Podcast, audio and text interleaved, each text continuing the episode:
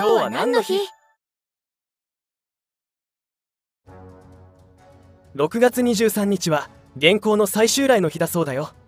元寇ってチンギス・ハンの国が攻めてきたやつ？そう。2回の襲来があったけど今回は2回目。1281年の公安の駅の方ね。えー、っと1回目は？元寇の1回目は文永の駅で1274年に襲来してる。1200年代後半ということは鎌倉時代よね。気まぐれで大国の元がちょっと攻めてみるかって感じできた。だからちょっと風が吹いたから引き上げていった。そんなイメージなんだけど合ってる？いやいやそんなやわなものでもなかったようだよ。800年近く前の話だから正確な情報を集めることは難しいとは思うけどすごい勢力で攻めてきたらしいよ。そうなの？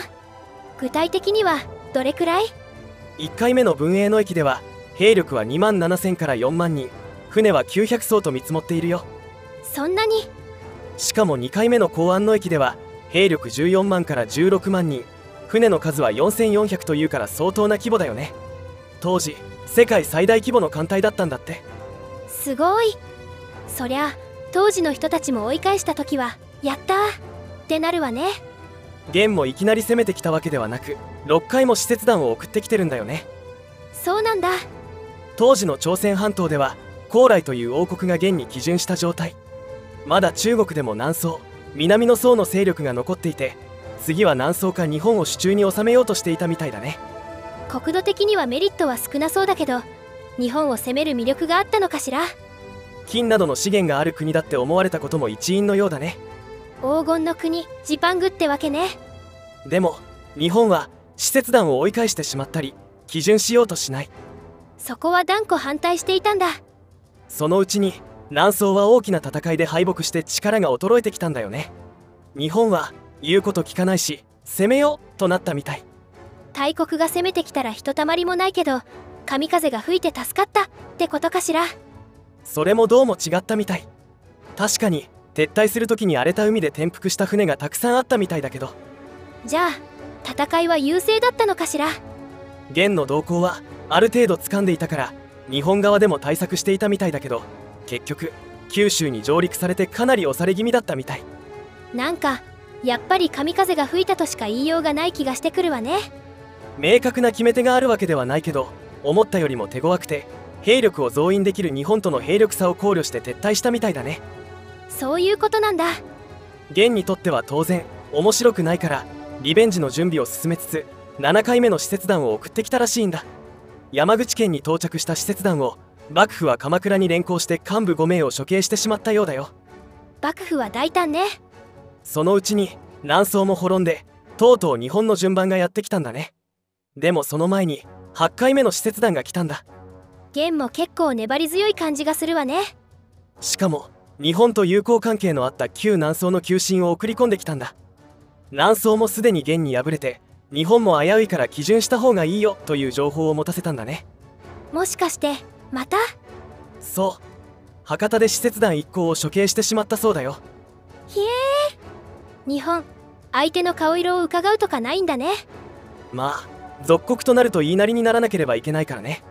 実際1回目の元寇での主力は高麗軍だからね。そんなにたくさんの兵隊や船を準備するの無理ですよ。って言っても元からは無理難題を強制させられて参戦してるからね。厳しいな。第二次元寇の準備のために元国内では戦艦600艘の準備をしつつ高麗には900艘の造船を命じていたらしい。国力から言っても無理難題だな。結構軍備増強には無理があっていろんな人が元の皇帝を諌めるんだけど聞き入れられない。日本が使節団を処刑したことなども伝わりとうとう日本侵攻軍の司令部までできて準備を着々と進めるんだよね。日本はその頃どうしていたの？もちろん守りを固めるように準備は進めていたよ。なんて言っても使節団をことごとく処刑しているんですものね。そして1281年満を持して高麗軍を主力とした東路軍4万旧南宋軍を主力とした江南軍10万総勢14万軍船4000が大艦隊で攻めてきたんだ天下分け目の合戦と言われた。関ヶ原の戦いでは東軍10万西軍8万だからその規模の大きさがわかるでしょ。確かにちょっと攻めてみるかっていう規模じゃないわね。ちなみに現の資料では蒙古軍40万人を動員したって書いてあるらしいよ。日清戦争での日本の国外遠征軍が17万と言われているからそれをしのぐ数だよ。こんなのひとたまりもないんじゃないの？確かに関ヶ原の戦いの300年以上前の日本だからね。戦いはどうなったの？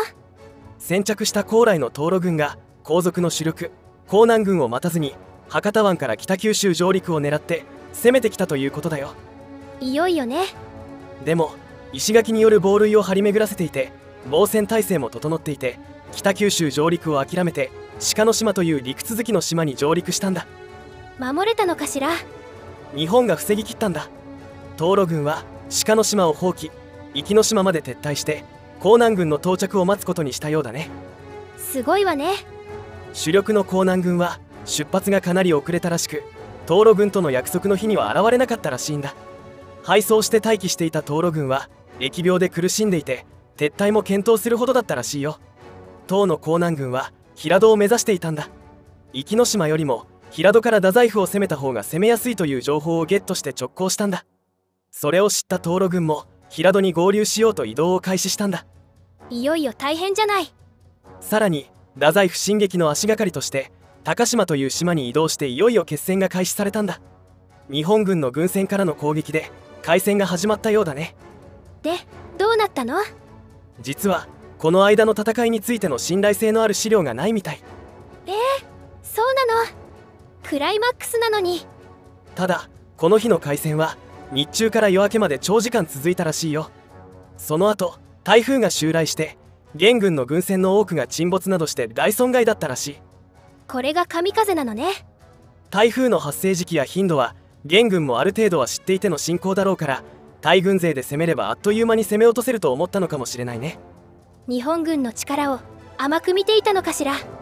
この時高麗の船に比べて旧南宋の船は脆弱で損害に大きな差があったようなんだ結局兵と船に大打撃を受けて元は撤退を決断するんだ。ってことは日本軍の勝利ね。第1回目と違ってこっちは台風のおかげというのは大きかったかもしれないわね。ちなみに元軍には帰路に耐えられる頑丈な船が少なくて一般の兵隊を下ろして身分の高い将兵が頑丈な船に乗って10万余りの兵を見捨てて逃げ帰ったという話があるそうだよ。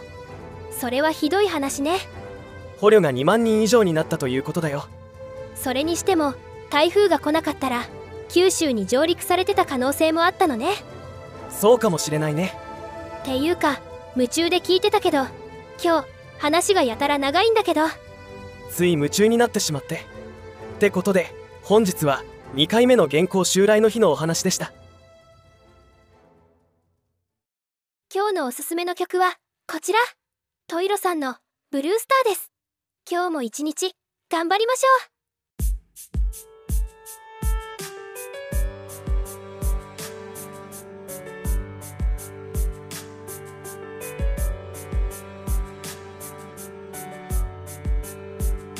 星空沈みゆく白との隙間。色素の同じ世界の遥か遠くそこから